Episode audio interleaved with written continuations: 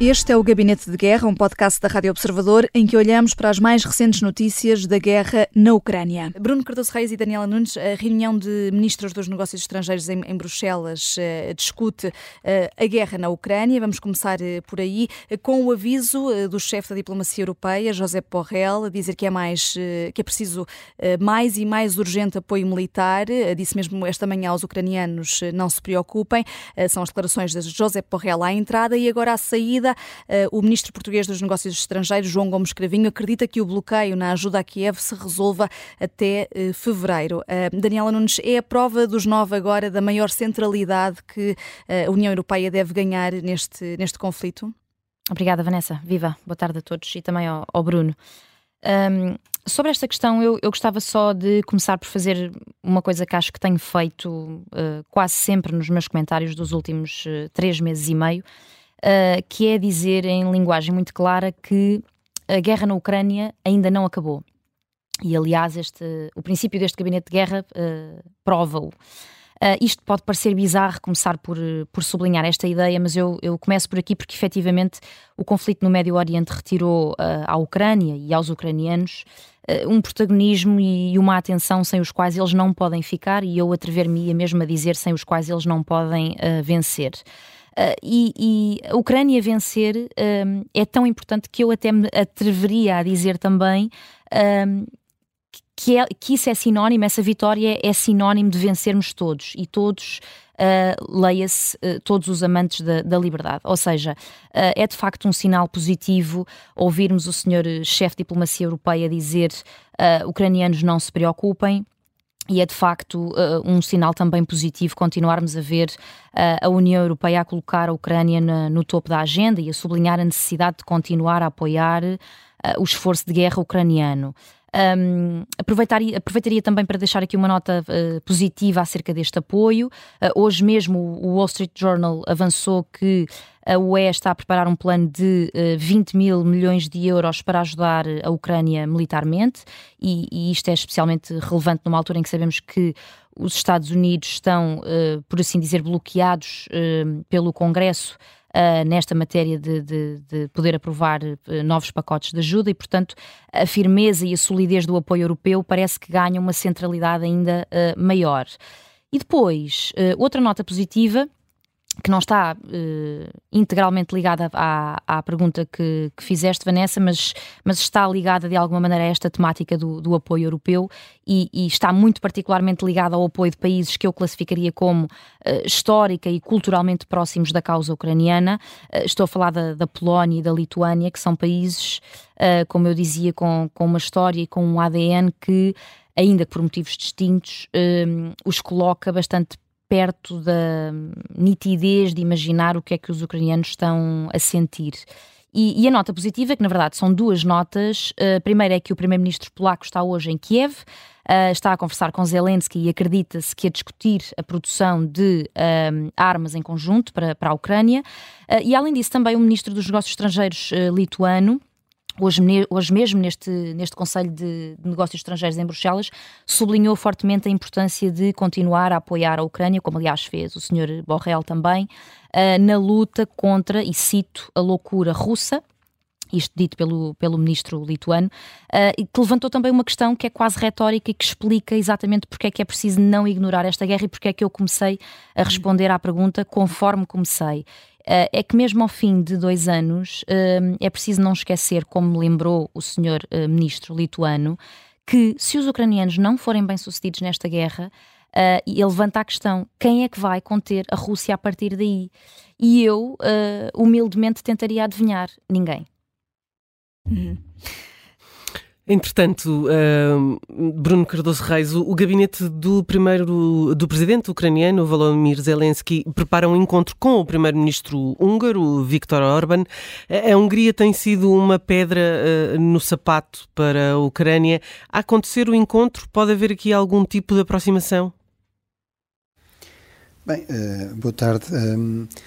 Eu tenho as minhas dúvidas, ou seja, no fundo a minha interpretação da posição de Orban é que ele uh, está sobretudo preocupado com a mercearia, com, também com as contas eleitorais internas, ou seja, a aposta em que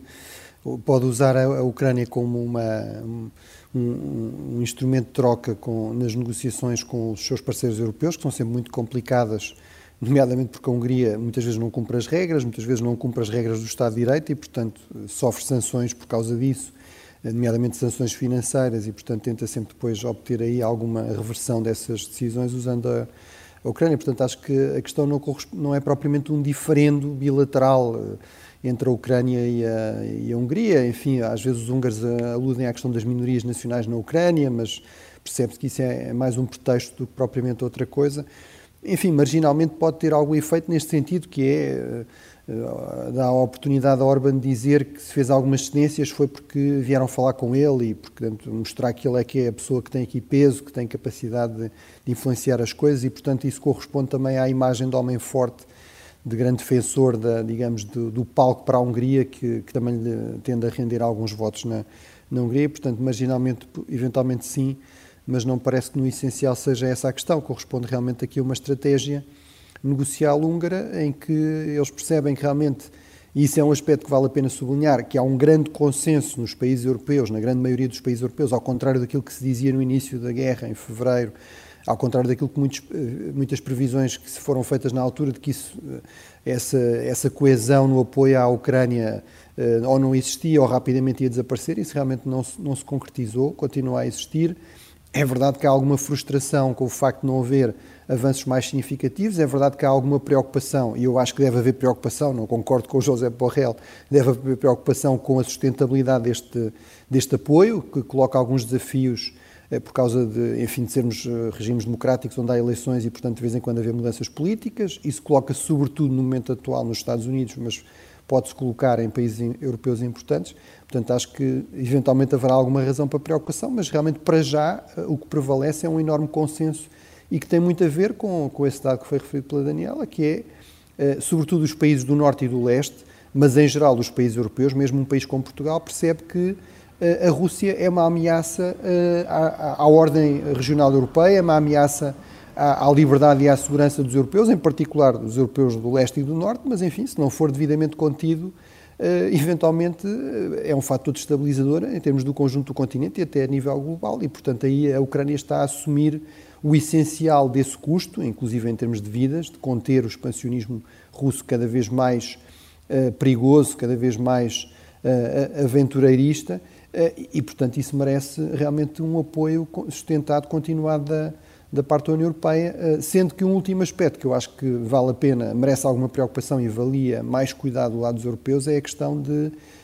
a indústria de defesa europeia, ou seja, qual é a capacidade de resposta acrescida, tendo em conta que estamos num conflito prolongado que revelou grandes fragilidades, sobretudo em certos sistemas de armamento e, certo, e reservas de armamento também ao nível da Europa, até dos Estados Unidos, e até a nível global, mas portanto acho que era muito importante que não, não ficássemos só pela retórica e que também houvesse decisões, eh, financiamento eh, que ajudassem a dar uma resposta no longo prazo mais sustentável e também, eh, no fundo, a, dar esta, a passar esta mensagem importante em relação à Rússia, que é que a Rússia não deve contar que haja um colapso desse apoio ocidental à Ucrânia. No fundo, é isso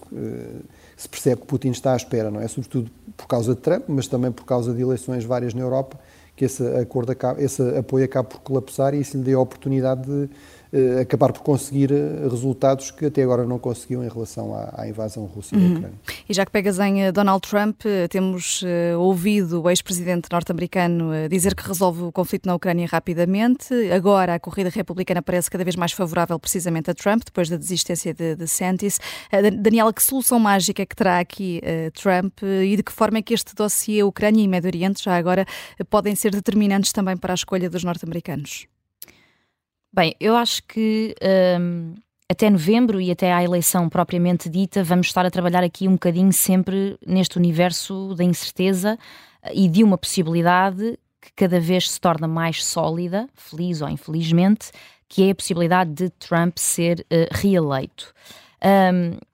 isso, no contexto da guerra eh, da Ucrânia, parece augurar pouca coisa de, de, positivo, não é? Mas também gostava de, uh, talvez não em jeito de nota positiva, mas em jeito de nota de neutralidade, gostava de deixar aqui também uh, a informação porque acho que é útil uh, ou, ou, recordar que um, é verdade que Trump já disse que era capaz de acabar com, com, a guerra na Ucrânia em 24 horas, portanto, numa daquelas suas narrativas características e quase que engraçadas, se não estivéssemos a falar de uma guerra. Agora, ainda assim, e esta é a tal nota de neutralidade, a verdade é que e apesar também da, da, da proximidade relativa que sabemos que, que, que, existe entre Trump e Putin, a verdade é que o, o historial Trump-Zelensky também não é um historial propriamente uh, hostil, nem nada que se pareça. Portanto, Uh, não há claramente um lado amigo e um lado inimigo, mas há claramente uma, uma inconsciência natural em achar que uh, a guerra pode acabar de um dia para o outro, e, e, e depois também há claramente sinais de, de, como é que na cabeça de Trump a solução para a paz deve ser uma coisa mais ou menos rápida e fácil de desenhar é que para ele, ou na cabeça dele, deve ser tão simples como a Ucrânia deixar de ser caprichosa e pensar finalmente em ceder qualquer coisinha à Rússia. Sublinho que estou, obviamente, a ser uh, irónica. Uhum. E, portanto, no que diz respeito a este conflito, eu julgo que a eleição de Trump a acontecer só vai complicar as coisas e, e, e acho que infelizmente se pode perder uh, boa parte daquilo que já se conseguiu, uh, por um lado, em matéria de resiliência no terreno propriamente dito, não é? A força dos ucranianos no terreno, um, mas também fora deste terreno, por outro lado, acho que se pode perder muito daquilo que, que, que já se conseguiu em matéria de, de, coesão e de um espírito de união que esta guerra fomentou entre uh, nações de todo o mundo, mas uh, muito especialmente refiro-me à Europa e ao contexto da, da NATO e da União Europeia. Acho que hum, por um lado, Putin não estava a contar com esta coesão e com este espírito de união, um, e não sei se nós no Ocidente estamos a contar que com uh, uma eleição um, a dar a norte-americana a dar a vitória a Trump em novembro, não sei se nós estamos preparados para ver uh, cair por água abaixo esta, este espírito e esta, e esta coesão. Uh, ainda assim espero que com ou sem Trump um, apesar de, enfim, de, de, de com Trump uh, a minha esperança ser altamente reduzida, espero que este, que este espírito e que a noção de que a Ucrânia tem que ganhar esta guerra por razões que não são meramente do interesse dos ucranianos, espero que isso, que isso não se perca, obviamente.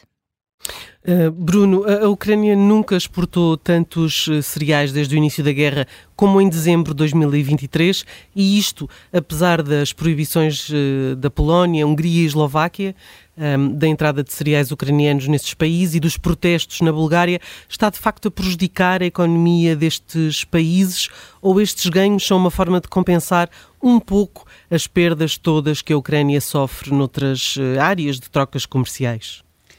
Bem, eu francamente acho que essas questões são, enfim, são questões de mercearia que eles têm de resolver entre eles, eh, mas que são reveladoras nesse sentido, que é mesmo no contexto de guerra, e em que, por exemplo, é muito claro para a maioria dos polacos que é vital travar o, expansionismo russo, isso não quer dizer que depois os interesses económicos não interfiram na solidariedade com a Ucrânia, quando se percebe que pode haver aí alguma competição com setores politicamente influentes como os agricultores. Agora, o que eu acho que aqui é uma, realmente uma notícia muito importante é uh, esta questão de que a Ucrânia conseguiu ultrapassar, uh, pelo menos para já, conseguiu encontrar-se aqui uma rota viável, e, e, falámos aqui várias vezes, eu fui chamando a atenção que teríamos de ver até que ponto esta rota alternativa, junto no fundo às costas da, da Roménia e da Bulgária, usando também os portos fluviais desses países, etc., se tudo isso seria, seria, no fundo, suficiente para conseguir compensar o fim daquele acordo que permitiu uh, uma navegação mais segura no Mar Negro durante um, um determinado período para a exportação de cereais. E, e, a verdade é que a resposta é que sim. Ou seja, no fundo, uh, já, a Ucrânia já está a exportar mais com este esquema alternativo ao tal esquema, ao tal acordo com a Rússia, que a Rússia unilateralmente pôs de lado, uh, do, que, do que durante o período em que esse esquema vigorou. E, portanto, isso é realmente uma notícia importante e isso é fundamental para a viabilidade económica e para a autonomia estratégica da Ucrânia. Um país um país encravado, um país que não tem acesso ao mar, é sempre um país com uma autonomia estratégica muito mais limitada, não é?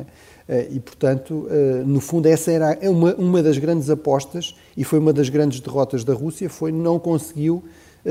fechar o acesso da Ucrânia ao mar, não conseguiu avançar até Odessa e conquistar, no fundo, todos os portos que dão acesso da Ucrânia ao, ao, ao mar. E, portanto, mas mesmo não tendo conseguido isso, estava a conseguir bloquear com grande eficácia a navegação para, enfim, a partir da Ucrânia ou para a Ucrânia e aparentemente conseguiu-se encontrar aqui uma rota alternativa segura para já e, portanto, esse, é, esse é, do ponto de vista estratégico, é um dado bastante importante e uma vitória importante da Ucrânia. Enfim, um conflito, eu sempre sempre a atenção para isso, os conflitos são dinâmicos, são imprevisíveis e, portanto, em muitos aspectos, e, portanto, a situação pode mudar, mas para já mudou num sentido positivo para, para a Ucrânia e para os interesses da Ucrânia. O Gabinete de Guerra é um podcast da Rádio Observador. Vai para o ar de segunda a sexta, depois do noticiário das nove e meia da manhã. Tem nova edição depois eh, da síntese das quatro e meia da tarde e está sempre disponível em podcast. Eu sou a Vanessa Cruz.